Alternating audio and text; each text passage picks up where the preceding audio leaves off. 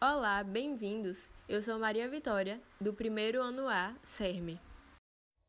Olá, eu sou Luna Júlia, do primeiro A do CERME. E hoje vamos falar sobre novos medicamentos e equipamentos médicos.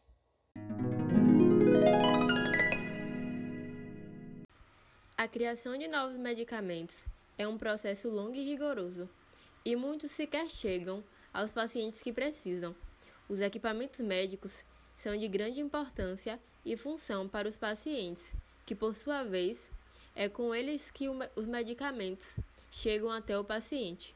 Alguns deles são de importância para ajudar em uma cirurgia ou para ferir uma pressão. Por exemplo, os nanofármacos, que são sistemas muito pequenos contendo nanopartículas e uma molécula ativa, fármaco, para o tratamento de uma determinada doença, assim como o câncer. Os antibióticos são produtos classificados também como bactericidas.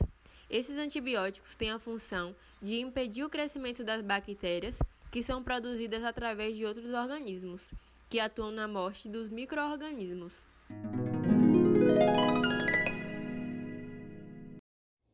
Terapias médicas com genética. Como o nome sugere, estamos falando de genética, ou seja, genes e moléculas de DNA responsável por nossa herança biológica. Existem milhares de genes em nossas células e cada um deles possui um código capaz de ativar uma função específica no corpo. Cirurgia à distância é a prática de fazer a cirurgia quando o especialista não está presente, utilizando toda a tecnologia disponível na atualidade. É utilizado robôs para fazer a cirurgia sem precisar o cirurgião-chefe estar presente, comandando tudo por controles e pela internet. Apesar de não ser acessível a todos, essa tecnologia vem para revolucionar o mundo da medicina. A telecirurgia é uma prática que utiliza todas as tecnologias disponíveis hoje para realizar cirurgias quando não há especialistas presentes. A primeira operação foi realizada em Nova York em 2001 com pacientes franceses. A operação é altamente precisa. Há muito menos sangramento, melhor design ergômico e recuperação mais rápida. Embora não esteja disponível para todos, essa tecnologia revolucionou o mundo médico. A inteligência artificial na medicina.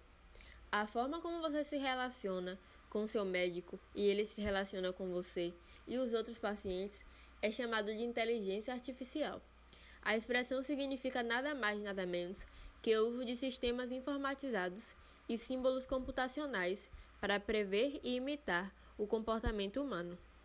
Dessa forma, faz-se necessário ponderar a importância de novos medicamentos e equipamentos médicos, visando soluções para a saúde de forma integrada tanto digital quanto operacional.